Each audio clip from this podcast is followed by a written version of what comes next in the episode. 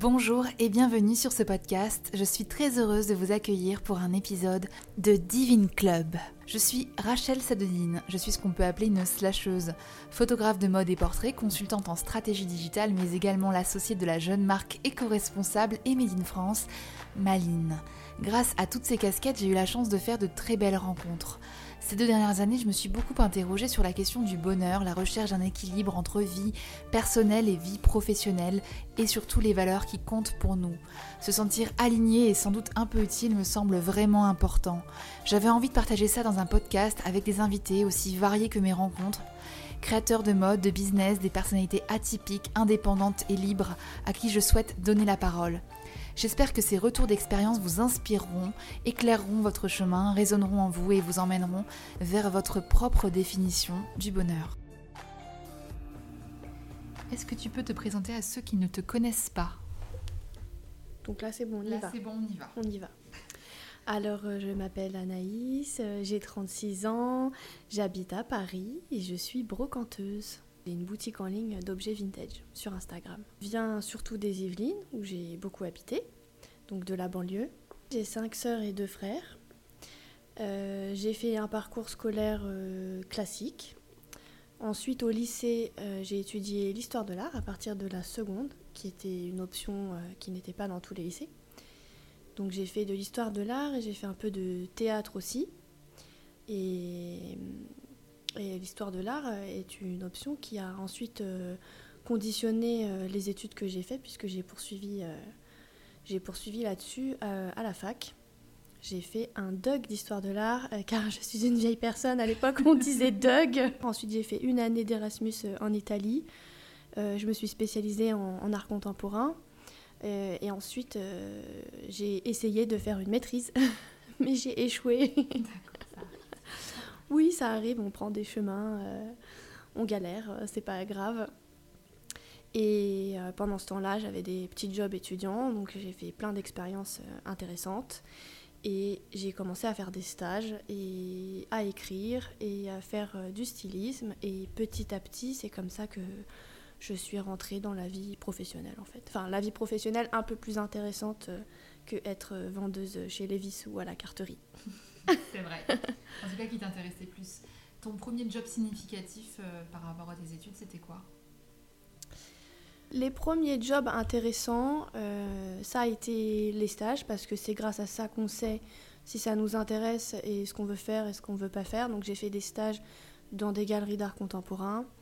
Euh, j'ai fait un stage pour un site internet de tourisme, donc j'écrivais des j'écrivais des petites euh, des petits textes en fait en gros sur des sites touristiques. J'ai fait beaucoup ça pour des sites en Italie. Et j'ai fait un stage dans un bureau de tendance aussi en 2010, entre 2009 et 2010 je crois. Et c'était super intéressant. J'ai appris énormément de choses et c'est là aussi que j'ai réalisé que euh, que mes études en fait m'avaient vachement servi et que j'avais vraiment un œil en fait pour repérer euh, les belles choses et euh, euh, par exemple euh, j'ai fait plein de choses durant ce stage dans ce bureau de tendance j'ai commencé en fait j'ai fait un entretien et je leur ai dit j'avais pas été prise pour un, stage de à peu près identique parce que j'avais pas d'ordi et qu'il fallait avoir un ordi perso pour bosser en gros, je suis arrivée en disant voilà, moi je veux faire un stage dans un bureau de tendance, ça m'intéresse, mais par contre, je sais pas utiliser Photoshop, euh, je suis pas hyper forte à part pour le traitement de texte. Et ça a été super cool parce que, euh, en gros, ils m'ont appris plein de choses et ils ont pas dit euh, ok, bon, bah, elle va être nulle, euh, elle sait pas faire Photoshop, elle sait pas utiliser. Moi j'avais 22, 23 ans à l'époque, 23 je crois. Et donc j'ai commencé, je me souviens, ma première semaine à retoucher des images sur Photoshop, à les détourer, je crois, à faire des photocopies, de, des scans de livres, parce que dans les bureaux de tendance, on achète plein de bouquins pour s'inspirer, pour faire des recherches. Donc j'ai fait ça, j'ai organisé euh, des voyages de boulot, euh, j'ai participé à la construction du site internet, on, on- faisait ce qu'on appelait en anglais le tag tree. On avait aussi un... En fait, on avait construit un outil euh, pour vendre à nos clients, pour qu'ils puissent chercher facilement les tendances par, par thème euh, mode et make-up. Et donc j'avais participé à la construction de- du site pour trouver en gros les mots-clés pour faire ces recherches-là. C'était les hashtags du, du- de l'époque un peu. Oui, c'était un peu ça. Pour qu'en fait, nos clients, quand ils utilisaient cet outil, quand ils tapaient, par exemple, rose eyeshadow, qu'ils puissent trouver tout de suite des images affiliées à ça. Et d'ailleurs, je pense que j'ai rentré des images aussi pas mal. J'ai recadré beaucoup de photos. C'est de l'iconographie, ça Un peu, je pense. En fait, à chaque Fashion Week, on recevait, je pense, 14 000 photos. Et donc, on devait les trier par euh, euh, designer. Euh, et dans chaque catégorie, par exemple, pour les défilés, je sais pas, Gucci, il fallait qu'on fasse des thèmes pour les fringues. donc, par style, par matière, par couleur. Et on faisait la même chose pour le make-up. Et ensuite, il fallait qu'on fasse des dossiers de tendance où, par exemple, quand on repérait une tendance, parce qu'en fait, à force de voir toutes ces images, j'arrivais à savoir et à me souvenir aussi, parce que j'ai une super bonne mémoire, de euh, où j'avais vu euh, des fards à paupières verts, où j'avais vu des volants, euh, où j'avais vu des matières légères ou, des couleurs métallisées. Et là, en fait, on commençait à construire les, cahiers de tendance qu'on devait revendre à des marques, à des clients, où voilà, on faisait des planches avec quatre ou cinq photos, avec donc tous les défilés qui présentaient des jupes à volants, ou telle ou telle couleur, ou du color block. Euh, il y avait énormément, énormément de thèmes. Et là, voilà, j'ai réalisé que j'avais une bonne mémoire visuelle et même une bonne mémoire tout court et que je me souvenais de ça et que ça marchait bien et que et voilà ça a été génial en fait ce stage j'ai appris énormément de choses et puis la graphiste aussi m'a montré plein de choses donc j'ai appris beaucoup de choses sur Photoshop un petit peu InDesign aussi un petit peu Illustrator et j'ai été ton euh, premier pas dans la mode finalement un petit peu, et en fait à peu près à la même époque, euh, je pense que pas longtemps après avoir commencé mon stage, j'ai commencé à écrire pour Brain Magazine. Et en fait, euh, j'étais pas payée, mais c'était une super opportunité pour moi qui avait envie d'écrire euh, dans la mode depuis toujours. En gros, j'avais une copine qui faisait des news pour la partie lèche-vitrine, donc mode, culture, et elle pouvait plus parce qu'elle avait trouvé un boulot et elle m'a dit euh, Je pense que tu pourrais le faire, ça serait super cool. Et en gros, j'ai fait un rendez-vous avec euh, la boss du site et j'ai fait ça, j'ai commencé. Et en fait, je me suis fait la main en faisant ça. Et pour moi, c'était quelque chose d'extraordinaire et d'inédit euh, que d'être publié sur un site où je pouvais écrire n'importe quoi, des conneries, parce que moi, j'aime bien écrire des trucs marrants et traiter des sujets décalés. Et voilà, cette rubrique s'appelait Lèche Vitrine, je pense qu'elle existe toujours. Et je faisais des articles sur Andrea Cruz, sur sur euh, tous les designers de mode qui m'intéressaient, les expos intéressantes sur euh, les monstres au McVal ou des trucs comme ça, euh, les, les sacs à main en forme de chips, de paquets de chips de chez, je crois, Anya March. Enfin voilà, tous les trucs décalés qui m'intéressaient. Tout, tout s'est fait un peu en même temps, tout s'est un peu intercroisé. donc j'ai fait deux premières années de fac, ensuite j'ai fait une année en Erasmus. Après mon année d'Erasmus, je, je parlais donc anglais, italien et un peu espagnol. Et euh, j'étais passionnée par euh, le tourisme et donc je me disais, bon, bah, je vais faire un diplôme de guide interprète. Sauf qu'en fait, euh, c'était un truc qui coûtait une blinde et on pouvait pas travailler à côté. Et voilà, moi, j'étais déjà indépendante, donc il fallait impérativement que je travaille. Quand je suis rentrée de, de mon Erasmus, j'ai trouvé. Enfin, j'avais déjà trouvé le job d'été. En fait, là où j'habitais à Plaisir, le job d'été, c'était soit de travailler à Auchan ou dans la galerie d'Auchan, soit à l'hôpital gérontologique à côté. Donc moi j'avais bossé deux mois, deux mois et demi à l'hôpital. Et ensuite euh, j'étais allée habiter chez une copine et j'avais trouvé un job chez Levis euh, à la Défense. Et j'ai commencé à faire des stages euh, en même temps que j'avais des jobs. Ensuite j'ai travaillé chez Bateau Bus, j'étais billettiste. Il y a un article très intéressant sur son blog à propos de cette expérience professionnelle, donc on vous mettra les liens de toute l'œuvre de Lana Delcroix. oui, c'est toujours un sketch. Et après bateau bus, euh, je crois que j'ai refait un été à l'hôpital. Euh, à ce moment-là, j'ai essayé de faire ma maîtrise, mais, mais je galérais parce que j'avais des jobs, euh, j'ai démissionné, j'ai déménagé. À un moment donné, je me suis remis en tête de refaire de la pratique parce que j'aime aussi beaucoup peindre et dessiner. Et j'ai pas été prise aux Beaux-Arts de Paris. J'avais préparé un dossier, mais j'ai pas été prise. Mais avec du recul, je pense que j'étais pas du tout prête et que c'était pas du tout la formation qu'il me fallait. Mais comme à l'époque, j'avais déjà fait des stages en art contemporain, j'ai fait un stage au FRAC Île-de-France et euh, j'en ai fait un à la Galerie des Galeries aux Galeries Lafayette. Et, euh, et je fréquentais beaucoup les expos, la FIAC, euh, les, musées, parce qu'à l'université, on nous disait qu'il fallait voilà, se cultiver, y aller, et puis on avait plein d'exposés à faire. toi, c'est pas T'as pas été très encouragée dans cette voie en tant qu'enfant, etc. Non, bah en fait mes parents ils ont été assez démissionnaires, voire même plutôt contre. quand ils ont vu que j'avais des notes correctes, ils ont voulu que je fasse un bac S alors que ça m'intéressait pas du tout. Finalement, j'ai réussi à m'inscrire en, bac L. J'étais quand même meilleure en rédaction qu'en maths. Et puis, mais par contre, ils voulaient que j'aille à la fac. Quand moi, j'avais parlé de, de d'IUT, de com ou des trucs comme ça, parce que j'étais intéressée par tout, ils étaient là, non, non, il faut que tu ailles à l'université. Euh. J'avais un beau-père qui était un peu à cheval là-dessus. Et en fait, ce qui s'est passé, c'est que j'hésitais entre euh, socio, psycho, euh, langue et histoire de l'art. J'ai fait une journée de porte ouverte à la fac de Nanterre où j'ai été, trouvé ça top et je me suis inscrite. Et j'ai fait euh, la première partie de ma, de ma scolarité là-bas. Et ensuite, quand j'ai pas été prise aux Beaux-Arts, c'était vers 2008, euh, je me suis dit, mais quand même, ça manque la pratique. Donc, je me suis inscrite en fac d'art plastique par correspondance. Et donc, en fait, j'ai une licence d'histoire de l'art et une licence d'art plastique que j'ai faite à Saint-Denis. Et en fait, je m'étais inscrite là-bas parce que je voulais euh, pratiquer, faire des choses avec mes mains. Et j'avais galéré donc pour la maîtrise que j'avais pas eu en histoire de l'art parce qu'il faut écrire, changé de sujet dix mille fois, j'étais angoissée, j'ai déménagé, je travaillais chez Lévis, il n'y avait rien qui allait. Et quand je suis arrivée à Saint-Denis, en fait, on m'a dit bah il y a un projet à écrire. Donc ça m'a un peu rattrapée et euh, j'ai écrit un projet sur l'art et la mode. Ah. Voilà. Entre les deux, à un moment donné, j'avais. Et le stage c'était avant ou après du coup? Euh, Après. Le stage dans le bureau de tendance c'était juste après euh, la fac. Juste après la fac d'art plastique. Et donc j'ai dû quand même écrire un projet. Donc en fait l'écriture, euh, l'écriture m'a rattrapée. J'ai fait quelques quelques trucs pratiques, mais en fait pas beaucoup. Nous on s'est rencontrés, je crois, sur un shooting Pose Mag à l'époque. Oui. Ça devait être en 2010. Oh mon dieu. En 2010. 2010. Comment t'en es arrivé à cette opportunité de faire du stylisme sur un magazine en ligne? Mais je ne sais plus. je ne sais plus et je pense. Euh, je pense que c'est en fait, je pense que c'est les réseaux sociaux euh, qui, qui m'ont donné euh, ces, pas mal d'opportunités en fait. Pas parce que j'avais des travaux à montrer, parce qu'à l'époque j'avais pas de blog ni de portfolio, mais parce que je m'étais inscrite sur Facebook, MySpace, Insta, tout, et que j'ai toujours eu un univers décalé. Euh, j'aimais bien poster des photos euh, des sœurs Olsen, euh, de, Kate Bush, enfin de, de, de, plein de choses, voilà, des années 80, 90, 2000. Et en fait, j'écrivais aussi beaucoup de bêtises. Je faisais des blagues, je mettais des extraits de films que je connais par cœur, comme Maman, j'ai raté l'avion, etc. Et par exemple, c'est ça qui m'a fait avoir mon job chez Public.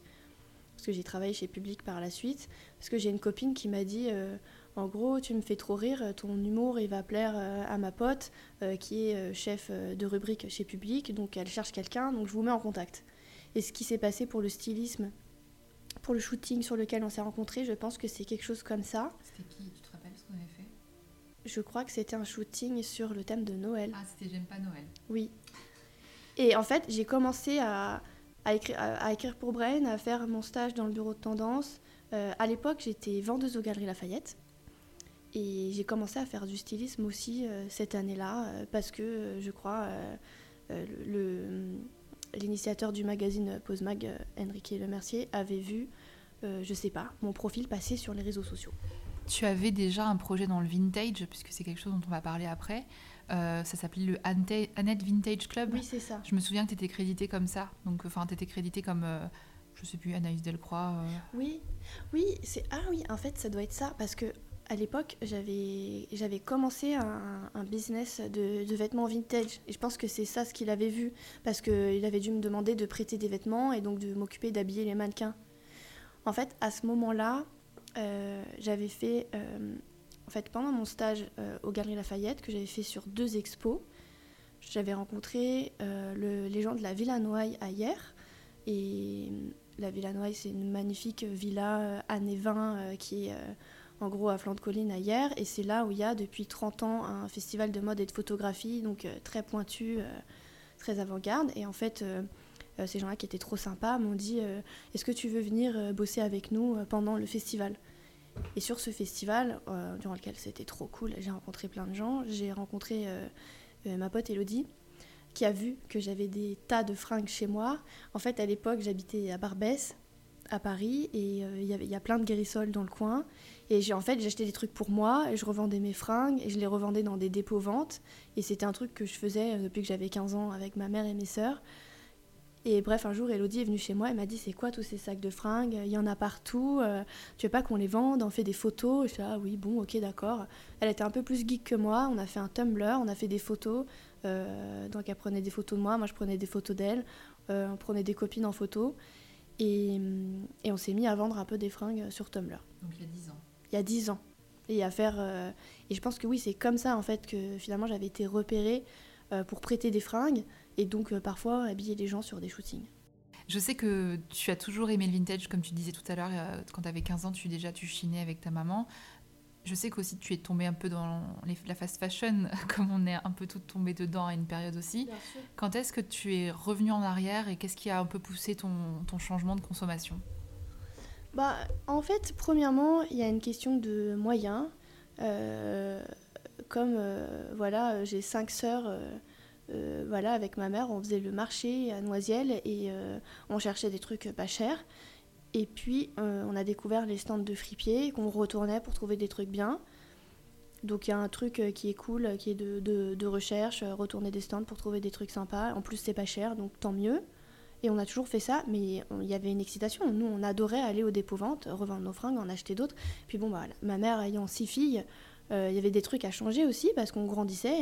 On, avait, euh, enfin, j'ai dû avoir 8 ans d'écart, 7 ans d'écart avec la plus jeune.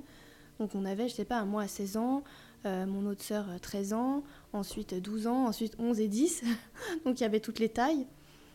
Et, et puis après, enfin voilà, je viens pas d'une famille très riche, donc j'avais pas tout le temps des milliards de fringues euh, neuves. Et par contre, quand j'ai découvert H&M, genre vers 15-16 ans, euh, non, un peu plus tard. Un peu plus tard. Ça a été un peu la folie parce que c'était cool, euh, c'était pas cher, et puis bah, je trouvais des fringues à ma taille. Je fais du 48, je faisais, enfin voilà, j'ai fait, je suis ronde depuis que je suis toute jeune, mais j'ai fait voilà entre 44 et, et 48-50 et je trouvais des fringues à ma taille euh, facilement. J'ai pas l'impression d'avoir euh, over consommé, mais c'est vrai que je m'étais pas posé la question. Le, fait de pas euh, participer à la surconsommation et à la surproduction, c'est un truc dont j'avais, pris conscience assez tôt, Euh, mais je me réfrénais pas forcément dans mes achats. C'est-à-dire que quand j'avais de- des sous à Noël, bah voilà, j'allais claquer 100 euros chez H&M sans culpabiliser. Je me rendais pas compte que c'était peut-être euh, fabriqué euh, dans des usines où les gens dormaient le week-end, où ils étaient exploités. Ça, c'est un truc. j'ai pris conscience de ça au fur et à mesure. Mais j'ai jamais. Enfin, jamais. Je dis ça, mais je pense que ça reste quand même beaucoup d'acheter 3-4 pièces d'un coup chez Zara, en fait, en vrai, quand on peut le faire. Mais Mais du coup, quand est-ce que tu t'es dit ça, je veux moins le faire ou je veux presque plus le faire? Je veux le faire que quand c'est nécessaire. après 2015, il y a 3-4 ans maximum. J'achetais déjà beaucoup en vintage parce que c'était une habitude que j'avais pris depuis longtemps. Mm. Donc en fait, en gros, euh, les vêtements neufs, c'était euh, euh, quand j'avais des sous ou quand j'avais besoin de m'acheter un truc qu'on trouve pas en friperie, un legging, des culottes, des chaussettes. Et encore, j'ai déjà acheté des maillots de bain dans des bacs de sous-vêtements. Donc je pense qu'il y a 3-4 ans maximum, je me suis vraiment posé la question et je me suis dit, ah oui, euh, quand même, euh, euh, même si j'achète beaucoup vintage parce que pour moi c'est une façon d'avoir des fringues uniques et pas chères, je peux quand même ralentir ma consommation de, vêtements neufs. Et puis ce qui est génial, c'est que depuis deux ans, il y a Vinted. Et maintenant, en fait, mon réflexe, c'est de chercher sur Vinted quand j'ai besoin de quelque chose, s'il y a, avant d'acheter neuf. Par exemple, quand j'ai besoin d'une nouvelle paire de baskets ou quand la mienne, elle est out, je, je cherche sur Vinted d'abord et, et c'est génial parce que tu as des trucs que les gens ont jamais mis, neufs, euh, à trois fois moins cher. Je voudrais qu'on parle aussi un petit peu de ton rapport à ton corps. Je voudrais savoir à quel moment tu as eu conscience de ton apparence et de ton corps et comment ça s'est passé pour toi. Tu disais que tu faisais un 48, enfin tu disais, tu dis, tu dis, que- Tout à fait. tu disais que tu fais, un- je parle comme toi Oui, maintenant. on disait que je faisais du 48. oui, j'ai fait du 48. Et voilà, aujourd'hui, à 36 ans, euh, en 2021, je fais du 48. Euh, je me sens bien dans mon corps. Euh, J'ai bien sûr des jours sans où je me trouve horrible et trop grosse, mais la plupart du temps, je me sens bien. Bah, en fait, moi, le souci, c'est que depuis le CM1, enfin à partir du CM1, j'ai commencé euh, à avoir des remarques de mes proches de type euh, Ah tiens, mange pas trop de gâteau apéro, c'est pas bon pour ce que t'as. bah, et en fait, quand je revois des photos de moi, j'étais peut-être un peu plus potelée euh, que les autres enfants, mais je n'étais pas du tout grosse. Et même à 14 ans, euh, dans ma famille, euh, j'ai l'impression que j'étais déjà obèse, que j'étais, que c'était pas possible, un scandale. Enfin, j'avais des remarques de folie tout le temps. Fallait pas que je mange ceci, fallait pas que je mange cela, fallait pas que je reprenne du gâteau. Tiens, reprends des carottes râpées, c'est mieux.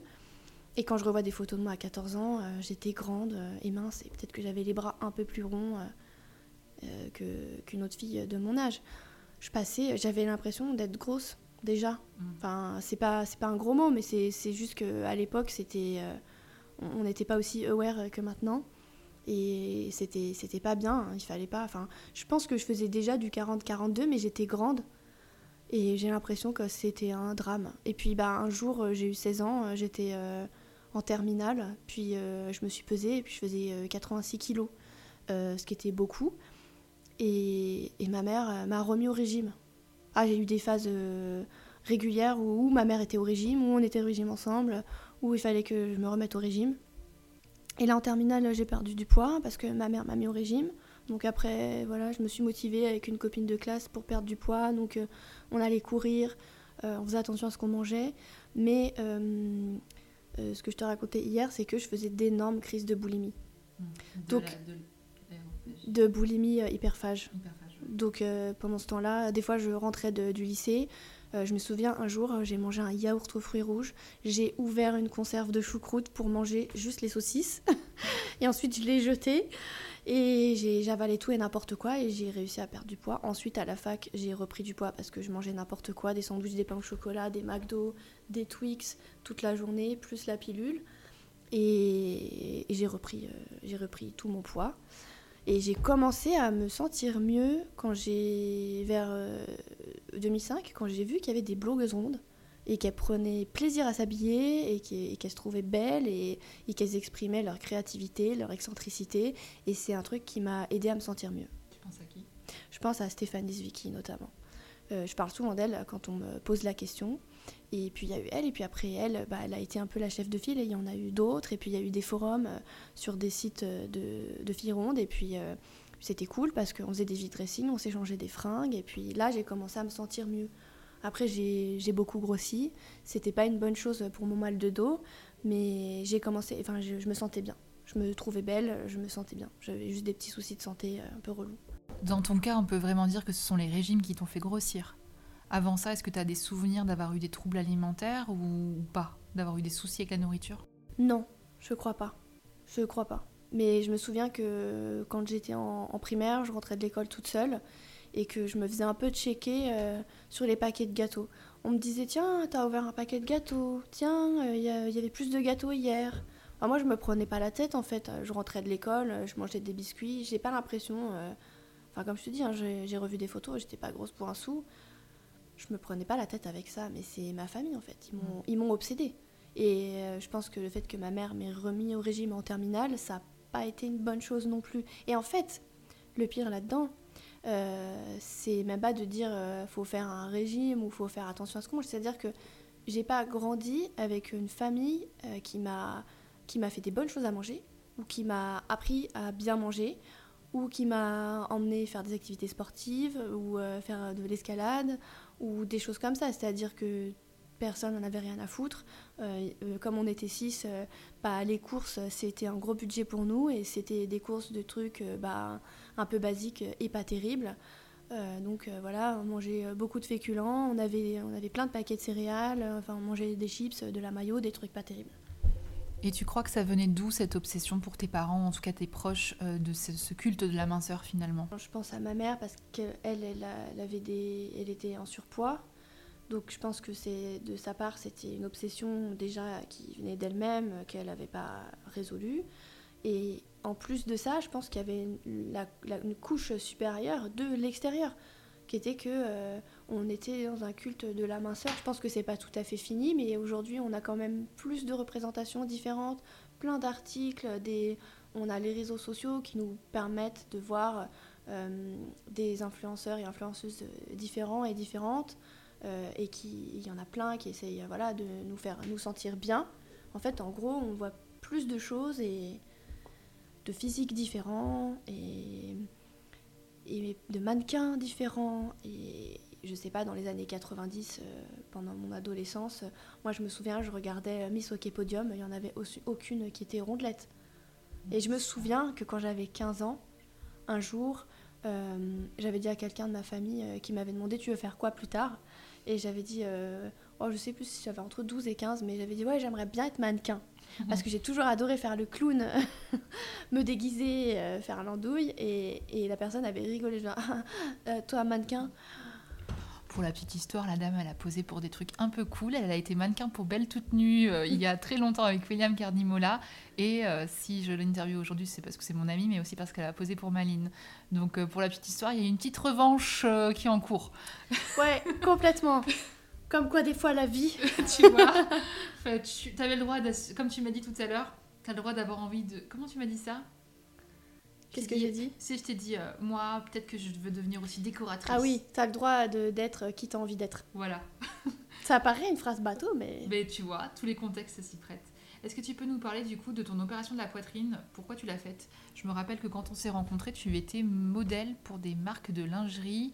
Euh, tu étais modèle, comment on appelle ça? Modèle cabine? Mannequin cabine. Mannequin cabine, ouais. Oui, j'ai été mannequin cabine pour euh, Playtex.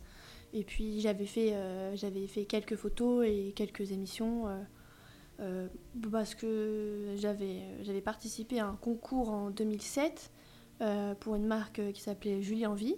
Ah oui. Oui, et mais parce que je sais plus pourquoi, parce qu'avec une de mes copines, on, bah, on fréquentait les forums de filles rondes sur internet et on avait vu ça. Et elle m'avait dit Ah, il faut que tu participes. Et j'avais participé, et puis on m'avait répondu, et puis j'avais pas répondu. Je pensais que c'était un spam, j'avais pas compris. et en fait, finalement, j'ai posé pour, euh, pour cette marque.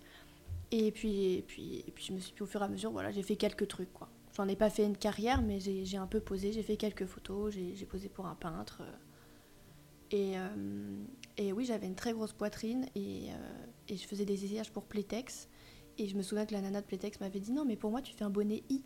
Oui. Ah oui. Je pensais faire du 95 sans G. Ah ouais. Et elle, elle pensait que non, je faisais plus. Ah ouais. Donc j'avais une très très grosse poitrine qui qui me complexait pas tant, mais qui me faisait très mal au dos. C'était infernal euh, pour trouver des soutiens-gorge. Euh, bon, à la limite, ça, c'était pas le plus gros problème. Hein. c'était juste que c'était cher. Hum. Et hum, c'était chiant pour le sport. Et j'avais surtout très mal au dos. Donc, euh, j'avais fait plusieurs rendez-vous avec des chirurgiens. Et puis, il y a eu une, toute petite perte de poids. Et puis, donc, il y en avait un qui m'avait dit Bon, bah, on attend un peu. Un autre qui avait été odieux. Et à un moment donné, il y a deux ans, j'ai été prête et euh, j'ai fait une réduction mammaire. Donc je fais toujours du 95-100, mais euh, bonnet D. Je me sens mieux au niveau des cervicales, j'ai beaucoup moins mal au dos. C'est euh, plus, plus léger, plus facile pour moi pour faire du sport. J'ai moins les nénés qui sautent dans tous les sens. Quand je me réveille, j'ai pas un sein par-dessus la joue. Mais après, je répète, c'est pas très grave. Hein. C'était juste que moi, pour moi, c'était chiant. Euh, Qu'est-ce qui était le déclic pour euh, te lancer? C'était de trouver le bon chirurgien? Non, en fait, j'avais trop mal au dos, j'en pouvais plus. J'étais au bout du roule. Donc euh, je suis retournée voir un chirurgien que j'avais vu et qui m'avait dit bon bah si tu fais, essayes de perdre quelques kilos, on attend un peu. Et donc j'avais perdu une douzaine, quinzaine de kilos. j'avais pas vraiment fait exprès et je voulais pas vraiment maigrir, je voulais surtout me nourrir mieux je suis passée d'une alimentation étudiante euh, de n'importe quoi, de, de, de, pâtes à la sauce en pot, mais tout le temps, et de pain de riz et de maillot et de euh, tranches de blanc de dinde. Ça ressemble un peu à ce qu'on a mangé ces trois derniers jours. ouais, mais on est en week-end, hein Indulgence. C'est ça. Non, mais en fait, je mangeais, je mangeais très très mal. J'habitais dans une chambre de bonne, je mangeais mal et puis j'avais pas envie de cuisiner. Donc en gros, j'ai appris à mieux manger et à manger un peu plus de légumes et de fruits et j'ai perdu un peu de poids. Bref, je suis retournée voir ce docteur et il m'a dit oh, bonjour, ah bah c'est 3500 euros. Donc euh, j'ai dit ah bah non, je, bah, ça va pas être possible. Et il m'a dit bah je te conseille d'aller à l'hôpital Saint-Louis à Paris. Et c'est ce que j'ai fait. Donc j'ai attendu longtemps pour avoir un rendez-vous. Ensuite j'ai attendu longtemps pour faire mon opération. Mais euh, c'est pris en charge par la sécurité sociale euh, quand on a beaucoup de poids à enlever dans la poitrine. J'ai vu un docteur qui m'a dit bon bah voilà ok, il euh, y a un risque de cicatrice, il y a un risque de perte de sensibilité. Est-ce que ça va? J'ai dit oui. On a fait un rendez-vous d'un quart d'heure et puis six mois plus tard, je me faisais opérer. Et tout s'est très bien passé. Super. Et, et surtout, je suis contente parce que j'ai un peu moins mal au dos. Ouais. Ça n'a pas tout réglé, mais ça. Ça n'a pas tout réglé parce qu'en fait, après, il faut changer de posture, il faut faire de la kiné. Il faut rien lâcher, quoi. À un moment, on a parlé aussi euh, brièvement du fait que tu as travaillé pour Public, tu as travaillé aussi pour le L à un moment. Est-ce que tu peux nous parler de cette expérience et tu peux m'expliquer pourquoi tu as décidé de quitter les magazines féminins? Tout à fait. Donc j'ai commencé à travailler beaucoup dans les médias à partir de 2010. Et en 2013, j'ai travaillé chez Public et j'y ai travaillé pendant deux ans. Euh, ensuite, j'ai enchaîné avec euh, euh, d'autres emplacements chez Gratia. Ensuite, j'ai travaillé chez Voici pendant deux ans et après au L.fr pendant un an. donc, j'ai adoré mon job de journaliste beauté et mode chez Public. C'était super, j'ai appris plein de trucs. en revanche, c'était pas très inclusif en termes de choix photo, même en termes de taille je me souviens qu'à un moment donné, j'ai dit à une collègue, bah ça serait bien euh, qu'on fasse un spécial ronde ou qu'on fasse un papier euh, sur, euh, sur la mode pour les rondes où voilà où on met où on trouve les vêtements ou comment comment on fait. On fait un shooting avec quelqu'un et, là on a fait un shooting avec la chanteuse Iseut et cette idée a été accueillie très très bien. mais je, mais je me demande si pour certains de mes collègues c'était pas plus un truc d'image que de conviction profonde. D'ailleurs il y en avait une bah, elle m'a laissé chercher les fringues et m'occuper de tout parce qu'elle avait aucune idée de où on pouvait les trouver. Surtout que là, on parle de quelle année? 2013-2014. Ouais, 2013-2014. Moi, j'ai commencé à faire des photos euh, euh, avec des mannequins grande taille en 2012, je pense. C'est avec toi qu'on avait shooté euh, Clémentine Dessau, je sais plus. Oui. Oui. Et déjà à l'époque, enfin, en capitale de la mode, c'est pas du tout la capitale de la mode grande taille, hein, donc c'est très très compliqué. Et je me souviens que j'avais des mannequins qui me contactaient, des mannequins grande taille suite à ça, euh, suite au shooting avec Clémentine de Sceaux. Et en fait, euh, elle me demandait mes bons plans shopping à Paris, et en fait, il y avait rien.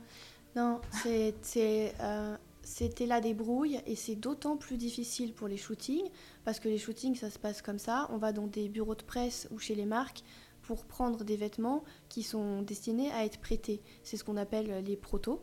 Et les protos sont en 34-36. Donc quand on veut faire des photos avec quelqu'un qui fait autre chose que du 34-36, bah, ils n'ont pas les vêtements. Il n'y en a pas. Après, des fois, on peut négocier avec les marques de se faire envoyer d'autres tailles, mais c'est toujours compliqué, c'est long, on ne peut pas les avoir, on n'a pas tout. Euh, donc, euh, pour faire, quand on faisait des shootings avec euh, des mannequins grande taille, bah, fallait acheter. Les marques font cette taille-là. Non, mais moi, ce que je faisais, c'était que bon, j'avais de la chance parce qu'au showroom à Sauce, on pouvait faire des commandes un peu en amont et recevoir des trucs. Bon, je, me souviens que j'avais pas eu tout, mais j'étais déjà contente d'avoir des pièces. Mm. Et ensuite, ben, j'allais chez H&M, j'achetais plein de trucs, et après le shooting, j'allais me faire rembourser. Mais c'était un truc un peu dangereux parce que c'était mon propre argent, et que je me souviens une fois, j'étais allée me faire rembourser 500 euros d'achat chez H&M, et que quelqu'un m'a dit, mais non, mais qu'est-ce que c'est que ça? Mais, mais qu'est-ce que vous faites? Et puis on en arrive encore au même problème, c'est-à-dire que ça reste de la fast fashion ça reste de la fast fashion. Bon, après, là, c'est des occasions de shooting, donc c'est des prêts, et puis bah, je me faisais rembourser les pièces. Oui, bien sûr. Non, ce que je veux dire, c'est que finalement, il n'y a pas d'offres dans d'autres. Euh, il y a assez peu d'offres en grande taille. Enfin, quand on dit grande taille, on parle même d'un 44, parce que les mannequins grande taille, elles font pas du 54 en général, elles font du 44, 46, euh, voire 42, 44, 46. Donc, euh, ça reste des tailles pas si élevées, mais finalement, il y a peu d'offres d'offres en fait. Il y a peu d'offres. Aujourd'hui, par exemple, il n'y a pas de mode éthique où on peut trouver un pantalon 54. Non, c'est vrai. Moi, je peux citer Make My Lemonade parce que j'ai posé pour eux et que il y, a du, y a des tailles jusqu'au 48 qui taillent bien et même qui taillent grand. Là, je porte un pull qui pourrait aller jusqu'au 52-54 facile. Mais je n'ai pas d'autre idée en tête qui soit pas de la fast fashion. Mm. Parce que euh, moi, je m'estime chanceuse quand je trouve des pièces en 48 qui me vont. Mais quid euh, des nanas qui font du 54 et plus? Il mm. n'y a pas de mode éthique euh, grande taille en France. Donc bref, ça c'était le premier point, euh, qui est le point le plus sympathique, on va dire. Ensuite, j'ai travaillé chez Voici et je me suis, j'ai bien rigolé chez Voici à faire des articles People. Mais assez vite, je, je n'en pouvais plus parce qu'en fait, on me demandait d'écrire des articles qui passaient uniquement par le prisme de l'apparence des femmes. C'est-à-dire que c'était tout le temps, euh, voilà, quand Shaim faisait une photo d'elle euh, en maillot de bain ou je sais pas, en soutif sur son lit, euh, fallait faire un article. C'était Émilie Ratajkowski fait monter la température, bah, qui correspond à un canon dont on a décidé que c'était le canon de la beauté ces dernières années, donc d'une nana plutôt grande, filiforme, avec des gros seins, des fesses. C'était toujours des articles en mode elle est sexy, elle fait monter la température, elle est en maillot de bain en vacances. Euh, elle, a, des vergetures, elle a de la cellulite. Elle a maigri, elle a grossi. Et euh, je me souviens que j'avais dit à mon chef euh, Ah, bah, il y a une photo, alors, je sais plus qui c'était, un mec super beau, un, frère Hemsworth ou un truc comme ça. Il est torse nu là, pourquoi on fait pas un article sur truc muche torse nu Il est pas mal, pourquoi on fait toujours les meufs et jamais les mecs? Il me disait Bah, personne les lit, ces articles, ils sont pas cliqués. Et en fait, tous les articles sur euh, machinette euh, hyper sexy euh, à la plage, bah, ça, ça cassait l'Internet. Mm. Donc ça, c'était ce que l'audience nous demandait. Et on ne se posait pas la question de est-ce que nous, on voulait insuffler autre chose. C'était, il fallait donner à l'audience ce que l'audience demandait. Donc en plus des divorces et des potins, c'était que des trucs sur l'apparence. Quand je faisais des diapos, des galas de lame phare, il fallait que je, mon choix photo soit les robes les plus transparentes, les plus décolletées, les plus sexy.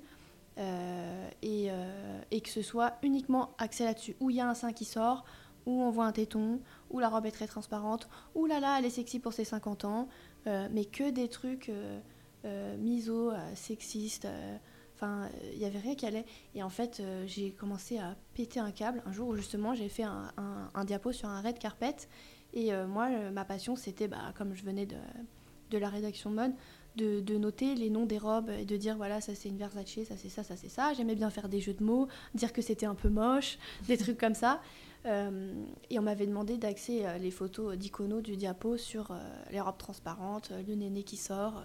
Et j'avais dit oui mais regarde là elle, elle a une robe un peu bizarre. On n'a qu'à mettre dans le titre que Olga Kurilenko, sa robe très bizarre, virgule, Christina Cordula robe transparente. Elle m'a dit non. Ma chef elle m'a dit tu mets la robe transparente de Christina Cordula.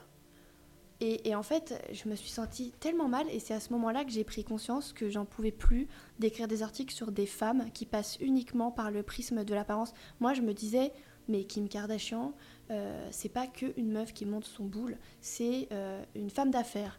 Elle fait plein de trucs, elle est partie de rien. Elle rangeait l'armoire de Paris Hilton et euh, maintenant elle, elle, gagne des millions. Elle a, elle a eu des lignes de fringues, de make-up, de, euh, c'est un truc de fou en fait. Je me dis, mais, mais, mais ces, ces femmes-là, ce ne sont pas que des femmes sexy euh, qui se montrent en string ou, en maillot de bain. Elles aiment bien, elles sont à l'aise avec leur corps. Il y a du marketing là-dedans, il y a des choses réfléchies, mais j'en pouvais plus en fait. Tu voulais plus servir, euh, servir cette.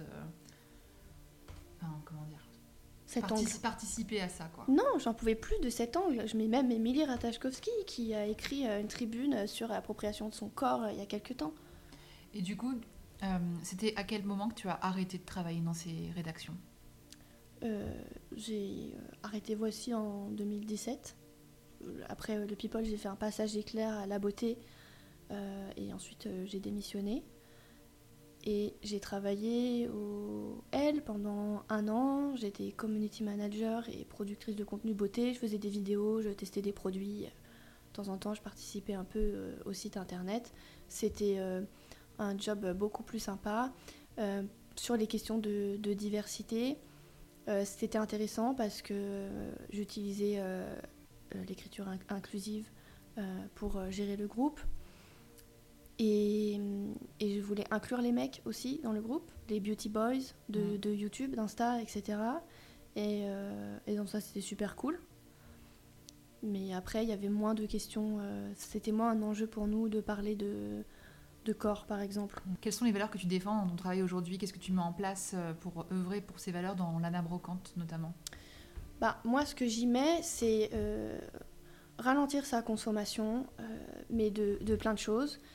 moi, je dis aux gens, à mes amis, aux gens que je rencontre, de faire du tri, de donner, de revendre, d'échanger. On, on, va vers un principe de vie de zéro déchet. Alors, je dis souvent que je fais des petits efforts, mais que j'y arrive pas tout le temps donc ça, ça, ça rentre là-dedans aussi. Donc euh, ralentir sa consommation, acheter de seconde main. Euh, j'ai modifié plein de choses chez moi euh, pour aller vers le zéro déchet. Je vais au magasin en vrac en bas de chez moi et je prends tout ce que je peux là-bas. Après, des fois, j'y arrive pas. Des fois, il est tard, j'ai besoin d'un truc. Et, des fois, tu as envie de manger des Kinder Cards. Voilà.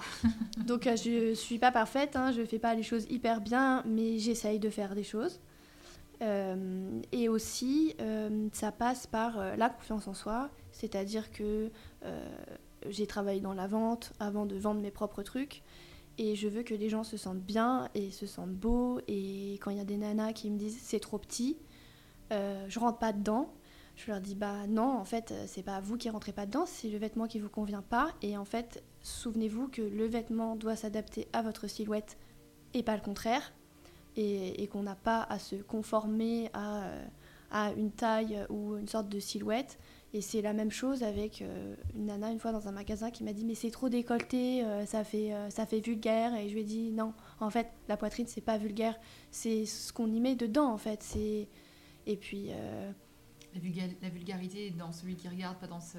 Exactement. Qui, a dit, qui a dit que la poitrine c'était vulgaire en fait C'était comme ce débat qu'on avait eu avec des copines quand on avait vu que les femmes manifestaient euh, euh, seins nus. Je me souviens, euh, bon, moi j'avais pas compris à l'époque toutes leurs actions, mais c'était un sujet dont on parlait beaucoup dans les médias. Et une de mes potes me dit Ouais, mais attends, elles sont seins nus. Et je lui ai dit Mais en fait, il y a des mecs qui font des, des, des footings torse nu. Qu'est-ce que, pourquoi on érotise la poitrine des femmes? Enfin bon bref, ça c'est encore un autre sujet. Mais tout ça pour dire que moi je veux que les gens se sentent bien euh, et pas, pas, pas qu'ils maigrissent pour rentrer dans des fringues. Et dans tes collaborations, par exemple, je crois que tu m'avais parlé de quelque chose vis-à-vis d'un marketplace avec qui tu avais essayé d'entamer une discussion justement par rapport à tes valeurs d'inclusivité, de sizing, etc. Oui, tout à fait. Euh, il y a un, site qui m'a contacté euh, pour me proposer de vendre les, les, pièces, que, les vêtements vintage que je chine. Et et j'ai vu que en gros, euh, ils proposaient pas de taille euh, au-dessus du 44 et que c'était même spécifié en gros euh, dans, leur charte. Et ça m'a beaucoup gênée. Et en gros, j'ai répondu et j'ai dit Moi, j'aimerais bien collaborer avec vous, mais ça, ça me gêne. Moi, je fais du 48. Ça me gênerait de vendre ce que je trouve sur votre site alors que je peux pas trouver ma propre taille. Mm sachant qu'en vintage, les tailles veulent rien dire. Il faut essayer. Il y a plein de pulls euh, hyper, euh, hyper grands euh, qui peuvent être portés par plein de tailles. du 36, si on a envie de le porter en robe, ça peut aller jusqu'au 48, 50. Enfin, les tailles en vintage veulent rien dire. Il faut vraiment, clairement, essayer. Et ensuite, on m'a dit oui, mais on vend plus de 36-38. Et j'ai dit oui, mais en fait, c'est un cercle infernal. Si vous proposez pas du 48 et plus, vous n'allez pas les vendre. Si vous n'en avez pas et que vous communiquez pas dessus, vous n'allez pas les vendre. Les, les, euh, les grosses veulent aussi s'habiller en vintage. Enfin, moi, je, je, leur ai dit, je m'habille, euh, les trois quarts de ma garde-robe, c'est de la seconde main. Donc, euh, pourquoi Enfin, et du coup, je voulais vraiment être alignée avec ça. et j'essaye, j'essaye présentement de les faire changer d'avis et, et d'ajouter des tailles à... Est-ce que tu penses à quelqu'un que je pourrais interviewer dans ce podcast? Écoute, oui. Euh, il y a quelques temps, j'ai été euh, maltraitée dans une boutique euh, Princesse Tam Tam. j'ai fait un peu le buzz sur Insta en disant que c'était pas possible de se, déclamer body positive et de bolosser les gens en boutique. Et j'ai parlé avec mon amie Léopoldine Château, qui est créatrice, qui a sa marque. Et elle me disait qu'en fait, les patronages étaient faits en gros sur du 34-36. Et je trouve que ce serait hyper intéressant en fait de parler à une créatrice qui t'explique euh, pourquoi les patronages sont aussi petits, euh, est-ce qu'on les change pour les grandes tailles, est-ce qu'on les change pas, pourquoi on nous fait payer plus cher euh, une grande taille qu'une petite taille? Parce que ça arrive, et aussi comment ça se passe dans les écoles de mode? Je pense qu'elle aurait beaucoup de choses à dire sur le sujet. Merci. Tu peux nous dire un peu où on te retrouve sur les réseaux? Vous pouvez me trouver sur mon compte Instagram Lana Brocante. At Lana Brocante et at Lana Delcroix pour euh, les stories à propos de son journal intime d'adolescente. Merci d'avoir écouté cet épisode avec mon amie Anaïs, que je suis vraiment ravie d'avoir pu tourner en épisode pilote tout début janvier. Oui, c'était il y a longtemps. Je reviens très bientôt avec un nouvel épisode de Divine Club et une personnalité différente pour aborder des sujets qui me tiennent à cœur. N'hésitez pas à laisser 5 étoiles si vous avez aimé cet épisode, à le partager et à nous laisser un petit commentaire. A très bientôt